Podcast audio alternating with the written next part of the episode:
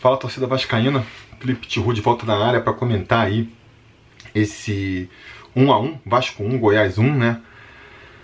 É, e, e, vai ser sofrimento de novo, né? Não vai ter jeito. Vai ser mais um ano sofrido, mais um ano da gente aí é, penando até o final aí da temporada para ver o mínimo, que é o Vasco garantindo a sua permanência é, na primeira divisão. Quantos anos, né? Quantos anos já que a gente enfrenta aí, onde tudo que a gente perde é, é um ano tranquilo. Aqui, pelo menos no Sobre Vasco, pô, desde que comecei a criar esse canal lá em 2015, tudo que eu peço é um ano tranquilo pro Vasco. E quase nunca acontece, né? Quase nunca acontece. Em 2015 a gente foi rebaixado, em 2016 mesmo na segunda divisão, a gente teve que levar até a última rodada para poder conseguir garantir o acesso. 2017 foi um pouco melhor, a gente conseguiu a classificação, é, até a vaga na Libertadores, né? Mas em 2018 começou todo o sofrimento de novo, né? Também conseguimos a, garantir a permanência na primeira divisão só na última rodada. 2019 foi um pouco mais tranquilo, a gente conseguiu ali com o Luxemburgo um, um arranque que, que foi suficiente, né? Foi um, um, campeonato medíocre do Vasco, terminamos ali na 12 colocação e, e, e já é para ser comemorado, porque pelo menos a gente chegou ali na reta final do campeonato é, já sem medo de ser rebaixado, né? Ali faltando umas 4, 5 rodadas, a gente já tinha ali garantido a permanência na primeira divisão. Parece uma campanha, já foi, né? Parece não, já foi uma campanha acima da média do que o Vasco apresentou nos últimos anos. E é, agora, de novo, caminhamos para mais uma é, rodada, mais uma rodada não, mais uma temporada tenebrosa, né? É, depois daquele começo é, surpreendente, né, do time do Ramon. Eu realmente nunca esperei, nunca esperei que o Vasco fosse ali disputar campeonato, nada disso, mas eu esperava que que realmente o Vasco pelo menos fosse ter uma temporada tranquila, né? Que a gente fosse chegar ali, mais ou menos que nem foi no ano passado, né? Um, um final de campeonato onde a gente é, já tivesse tranquilo em relação ao rebaixamento e sonhando, quem sabe, com uma vaga na Libertadores, né? É, mas parece que não. O time desandou completamente. O time está muito mal, está muito bagunçado. Jogadores é, tecnicamente sofríveis. O time batendo cabeça em campo também, taticamente, não, parece que não consegue se posicionar. É, aquele, aquele, aquela injeção de ânimo que costuma vir quando a gente, quando, quando o time muda de treinador, né? Não aconteceu. O time está tão perdido com, com o Sapinto que nem estava antes dele chegar. É, o Ramon, com o Ramon já tinha virado fio e estava muito mal, mas depois que saiu e o Gracelli ali, do, do time do Gracelli para esse time do Sapinto, até agora é, dá para ver pouca mudança, né? Pouca mudança. É, a gente enfrentou mais uma vez um adversário muito fraco e nem assim a gente consegue construir um resultado. Quanto Caracas, a gente ainda já consegui, ainda conseguiu, né? Eu esperava que, que hoje, apesar da partida muito ruim tecnicamente do Vasco, a gente fosse conseguir pelo menos sair é, com a vitória, mas nem isso, nem isso. Então, assim, a gente já está acumulando oito rodadas sem vencer no Campeonato Brasileiro. A gente não consegue vencer do Goiás, que é o lanterna da competição, um time fraco tecnicamente que nem o Goiás, e apresentando um futebol terrível, como o Vasco apresentou. Então é, é, é de ficar de cabelo em pé, é para ficar preocupado sim, porque o Vasco precisa melhorar muito, muito, para a gente ter um final de, de, de temporada tranquilo. Eu estou falando aqui da gente garantir ali um troféu, 13 terceiro lugar, jogando o que o Vasco está jogando, é... já parece assim muito otimismo, né? Já parece muito otimismo. É... Que nem eu falei, enfrentamos aí um adversário fraco, na minha opinião, o, o Goiás. Se tivesse um pouco mais de qualidade técnica, teria saído com a vitória, né? Uh, um primeiro tempo onde o Vasco ainda dominou as ações do jogo, mas de novo, muito em função do adversário a, a, estratégia do Goiás, apesar de jogar em casa, foi muito de jogar é, no erro do adversário, entregou a bola pro. Parecido com o jogo contra o Caracas, com a diferença de que o Caracas realmente abdicou completamente do ataque. O Goiás não. Ele é, deu a bola para o Vasco e tentou sair no contra-ataque, criou algumas chances de contra-ataque no primeiro tempo. O Vasco, incapaz de criar grandes chances, acabou no lance isolado. Acho que foi assim, a única grande jogada do Vasco é, no jogo. Foi mesmo o lance do gol, né? Uh, ali uma, uma jogada que foi ensaiada, né? Espero que aquela jogada tenha sido ensaiada ali. Se foi mérito, um, um mérito que a gente pode destacar no início de trabalho do Sapinto, tentar fazer jogadas ensaiadas para construir alguma coisa. É, um cruzamento no primeiro pau ali, que o Léo Matos, é, até dos, de dois estreantes, né, dois, dois, dois reforços do Vasco recentes, é, o o Léo Gil aí, terceiro jogo dele pelo, pelo Vasco, o Léo Matos estreando, ele conseguiu antecipar ali a, a, a, bola e deu aquela cabeçada, uma cabeçada difícil de dar, né? Essa cabeçada assim, riscando para trás, encobriu o Tadeu e, e fez 1 a 0 Vasco. Um gol bonito, eu achei, um lance interessante, mas, de novo, um lance isolado do Vasco na, na partida. O próprio Léo Matos, muita gente elogiando, caramba, nos livramos do Pikachu e tudo mais. É... E beleza, né? Espero, o mínimo que eu espero do Léo Matos é que realmente ele consiga jogar ainda, é, no mínimo, melhor do que, do que vinha jogando Pikachu, do que vinha jogando Caio Tenório. Mas para ele realmente é, enterrar o Pikachu, vamos dizer assim, vai ter que jogar mais. Vai ter que jogar mais. Para mim foi uma partida ruim, cara. Sofreu lá atrás, sofreu lá atrás defensivamente, ofensivamente não mostrou muita coisa, além do gol, fez o gol e, e só, basicamente, né? É, vamos ver se ele vai crescer, porque o time inteiro, tecnicamente, foi mal. Acho que. Vou até evitar aqui ficar pontuando, pra, pra, porque, sei lá, acho que, que não vale a pena também ficar nessas horas martelando em cima de todo mundo. Foi uma partida tecnicamente fraca da equipe inteira.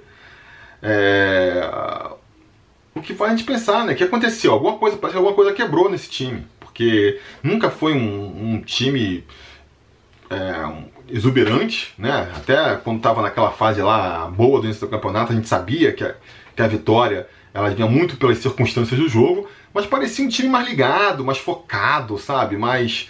É, é, sei lá, com mais vibração mesmo, parecia mais motivado, parecia mais confiante. Parece que alguma coisa se perdeu. A gente pensava que era alguma coisa com o Ramon, né? Mas saiu o Ramon e, e veio o Ricardo Pinto e, cara, o time continua entregue em campo, sabe? Uh, muita gente levanta a tese aí da, da, do, dos salários atrasados. Acho que, que a gente não pode considerar, porque a queda de rendimento ela veio mais ou menos associada aí a, a, a mais uma quebra de promessa de, da diretoria do Vasco, né? A diretoria do Vasco estava devendo quatro meses atrasados. De repente faz uma renegociação e fala assim: ó, a gente vai pagar esses quatro atrasados parcelados junto com um salário novo. É, o grupo confia, acredita e, e, e, e a, a diretoria cumpriu ali nos primeiros dois, três meses, estava pagando tudo em dia. Isso com certeza né, reflete um ânimo no grupo, de repente isso se quebra. Não sei até que ponto também, isso aí até de maneira é, inconsciente, né, reflete ali no, no, no ânimo do grupo, né? Fora também o fato de. Aí eu não sei também, né? É, até que ponto, porra, a gente tá, não tá pagando a gente, tá vindo reforço e tá, tá comprando Benítez, não sei até que ponto isso influencia também, não sei até que ponto é, a confiança mesmo, né? o time perde a confiança, já falei isso várias vezes, ainda mais um time jovem, é, e é difícil de recobrar, né? por mais que, que o Sapinto esteja até apostando aí né, em mais experiência, né? E o Vasco tem contratando, então já entrou Léo Matos, entrou Léo Gil, entrou aí o Felipe Bastos. É, e, cara, também jogam mal, estão jogando mal tecnicamente também, né? Os jogadores mais veteranos, Benítez, é, traz um pouco mais ali, claro, é sempre uma esperança, mas entrou mal ainda. É, e eu não sei, né? Eu não sei, porque a gente jogando contra times tecnicamente muito frágeis, que nem foi o Caracas na quarta-feira, que nem foi o Goiás hoje. A gente já não consegue se impor, a gente já pena, ganhamos ali num lance isolado contra o Caracas e, e conseguimos o um empate aqui, porque o segundo tempo, né, o Vasco é, foi mais ou menos bem, acho que até se a gente for comparar, não sei, o Vasco foi um jogo mais equilibrado no primeiro tempo. No segundo tempo, cara, foi um baile do Goiás. O Goiás mostrou muito mais vontade de ganhar que o Vasco. O Vasco ficou entregue, ficou entregue. E o Sapinto fez as, as mudanças ali no time e não resolveu. Entrou Benítez, não resolveu. Entrou Neto Borges e, cara, tomou um baile ali do, do, do, do lá, daquele. não sei o que, Baggio. É, acho que muito explicando né, por que, que ele insiste tanto com o Henrique. E outros jogadores, o próprio Thiago Reis não conseguiu mostrar o mesmo desempenho que mostrou contra o Caracas. É... Isso para falar no que, nos jogadores que entraram, né? Porque os que estavam atuando também estavam muito mal. Então, assim, a gente tem que esperar que, que o Vasco melhore, é óbvio. Porque se jogar essa bolinha aí, vai ser difícil. Por mais que o campeonato esteja muito nivelado por baixo, o Vasco, mesmo a oito rodadas sem vencer, com esse empatezinho, já conseguiu ali tirar a cabeça para fora da água de novo, escapar da zona de rebaixamento, está empatado ali com um monte de, de, time, mas no saldo ainda consegue, é, ainda conseguiu ficar do lado de fora, mas vai precisar melhorar, vai precisar melhorar bastante. E tem pouco tempo para isso, né? Tem pouco tempo para isso. Vai agora perder mais tempo ainda, indo lá para Caracas, é, jogar pela Sul-Americana. Sinceramente, me digam nos comentários, alguém que está vendo esse vídeo aqui ainda acredita que o Vasco tem condição de, de, de lutar pela Sul-Americana? Tentar ganhar esse título da Sul-Americana? É complicado, cara. É muito complicado. E aí vai lá perder tempo. Ah, não, mas tem que ganhar porque vai ter a premiação. Então tá tendo pensamento curto, porque já tive essa conversa antes, né, cara? A gente vai. Pode ganhar do Caracas, já vai jogar lá, tomara que passe e, e, e, consiga aí essa premiação, mas vai ser muito pior financeiramente pro Vasco, vai ser muito mais prejuízo pro Vasco a gente eventualmente cair para a segunda divisão. Então acho que o foco, o objetivo máximo do Vasco tem que ser esse, entendeu? Então, vamos tentar a classificação contra o Caracas? Vamos, não custa nada. Mas eu, por exemplo, pouparia o Benítez mais uma vez, seguraria ele para estrear contra o Palmeiras, porque o jogo do, do Palmeiras é, fica cada vez mais importante, né? A cada rodada que a gente não vence, que não falando para eleição, é mais pressão no jogo seguinte para a vitória voltar a vir. É cada vez mais complicado. O time parece cada vez mais abatido.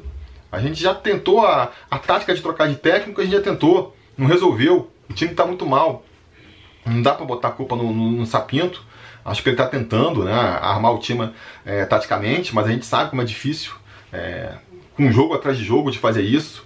Acho que em, em certo ponto a equipe está até tendo dificuldade. A gente viu um momento aí, em alguns momentos da partida, parecia uma pelada, o time batendo cabeça, o meu campo todo aberto. É, é difícil, é difícil. E, e insisto, tecnicamente, os, os, jogadores também deixando muito a desejar. É, ninguém consegue acertar uma jogada, matar uma bola, acertar um passe.